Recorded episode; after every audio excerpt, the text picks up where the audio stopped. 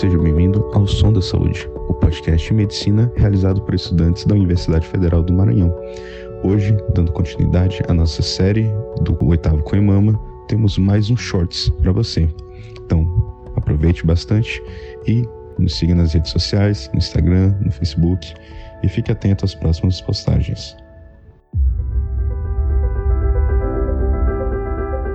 Doutora, tendo em mente o impacto que o Coimama tem na comunidade acadêmica, como é essa percepção por parte de um docente e de que forma você enxerga a influência de um evento como esse na formação acadêmica do estudante de medicina?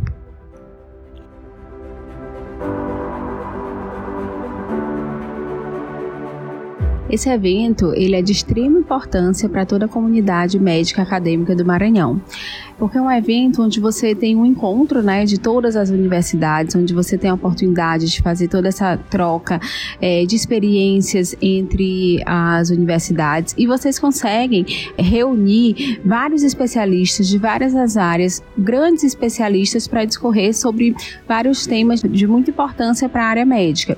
Então, reunir tudo isso no meio da, da faculdade é extremamente importante, até muitas vezes pode servir como um direcionamento do que seguir no futuro, você ter a oportunidade durante três dias de debater sobre diversos temas da medicina é extremamente enriquecedor e estar ao lado, né, tanto de colegas acadêmicos que estão passando pelos mesmos momentos que vocês, quanto com grandes especialistas do estado. É extremamente enriquecedor para a medicina maranhense este evento.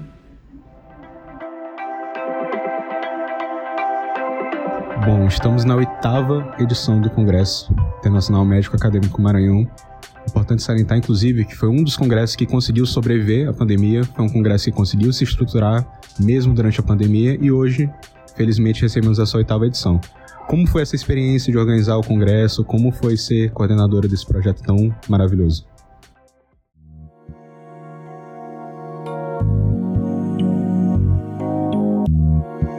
Coimama ele é um exemplo de organização. Desde quando vem a, a, equipe montar a comissão, vocês conseguem de uma forma muito organizada fazer, né, com que o evento ele se torne justamente na excelência que ele é. Lógico que a gente sabe dos bastidores, né, quando a gente vê assim prontinho que é muito fácil, mas eu realmente, como coordenadora docente do evento, eu tenho que parabenizar muito a comissão organizadora, vocês estudantes, porque vocês estão de parabéns com toda a organização. Então vocês conseguiram realmente reunir grandes nomes. A nossa participação enquanto coordenação docente, ela realmente está orientando, ela se tornou pequena tanto por tão grandioso que vocês foram em organizar esse evento, né? Tiveram toda essa preocupação, toda essa organização. Para mim é motivo de muita honra, porque esse evento ele é um evento que ele está fazendo história na medicina. Eu tenho é, 12 anos de formada e na minha formação eu não tive a oportunidade de participar de um COEMAMA porque ele não existia. Então, ter um COEMAMA para a comunidade acadêmica e ele estar nessa magnitude é extremamente importante. E aí, eu ter tido a oportunidade de estar na coordenação docência e acompanhar de perto, até porque não tive isso na minha graduação, foi extremamente enriquecedor enriquecedor e ratifico mais uma vez os parabéns a toda a comissão organizadora, porque ela consegue ser muito organizada para poder é, chegar ao ponto final desse evento magnífico.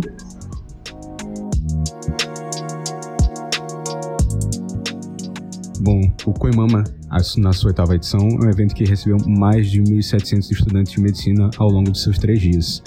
É um evento que cada vez mais cresce, expande e se mostra atualizado e contemporâneo, falando desde a abordagem robótica à cirurgia, como também falando da eletrofisiologia na cardiologia e o seu impacto na medicina baseada em evidências. Pensando isso, quais seriam os próximos passos para o Congresso nos próximos anos e de que forma crescer um evento que já se mostrou tão grande? Então, eu acho que o evento realmente, como já foi falado, ele só cresce tanto em quantitativo quanto em qualitativo. Já tive a oportunidade de vir em outras edições do Coemama e essa sensação que a cada ano você vê ele estar melhor é muito bom. E, e realmente é preciso buscar aprimorar, porque a gente só chega na excelência se a gente continuar o tempo todo buscar mais. Então, acho que passando essa edição do oitavo Coemama, toda a comissão ela tem que tentar se reunir, tentar elencar, né, enumerar todos os pontos positivos, os pontos negativos, para passar o bastão para a próxima comissão e tentar trazer as inovações. E aí a gente precisa realmente pensar em inovações. Tivemos também o curso, o pré-congresso, né, que também foi muito bom.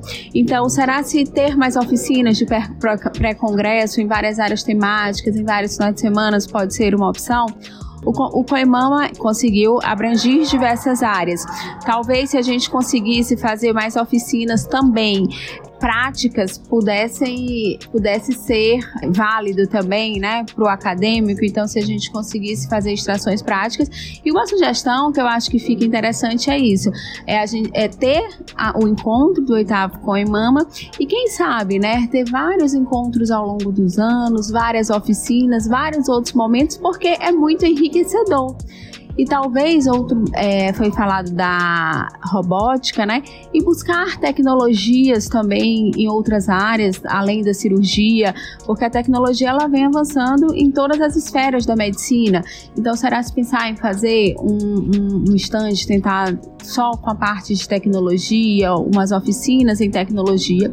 E uma coisa que também se torna muito interessante, que eu acho que nós médicos a gente tem que começar a debater desde a faculdade, é sobre a carreira médica. Quando a gente entra na faculdade, principalmente quem vai da primeira formação, tem média ali se passar no primeiro vestibular 17 e 18 anos. Eu entrei na faculdade com 17 anos, eu não tinha nem noção do que vinha pela frente. Quando eu escolhi fazer clínica, eu também não tinha noção não. Quando eu escolhi fazer, quando eu escolhi fazer clínica, eu queria fazer nefro e aí eu decidi fazer endócrino. E quando eu decidi fazer endócrino, eu nunca me perguntei na endócrino antes de fazer a prova de residência de endócrino, como era o mercado de trabalho de endócrino, como que era a, a, a vida do endocrinologista, vai ser só ambulatório, eu não, eu não vou ter a área hospitalista. Então, eu acho que uma sugestão para o Caimama, já que a gente está tratando de estudantes de medicinas, é discutir sobre carreira médica, que eu acho que é uma coisa que é importante estar tá se discutindo desde a graduação, para a gente ter essa noção do que você vai fazer para o resto da sua vida. Todos os dias da sua vida tem que ser uma coisa que tenha muito amor, que você se veja. Nem todo mundo vai aguentar uma rotina só ambulatorial, nem todo mundo só uma rotina hospitalar.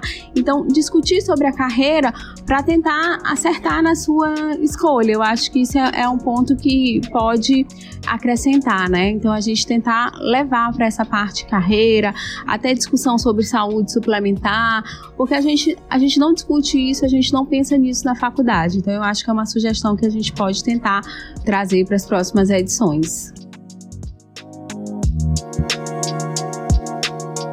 Perfeito. Finalizando nosso episódio, O message para nossos ouvintes. Então, finalizando mais uma vez a minha palavra de gratidão. Para mim foi uma honra, né, participar como coordenadora docente desse magnífico evento da medicina maranhense. Eu sou uma professora apaixonada, né? Então eu acho que a gente só vai conseguir melhorar os nossos índices aqui da nossa medicina, no nosso estado com educação, formando melhor, estudando. A, a educação ela é transformadora.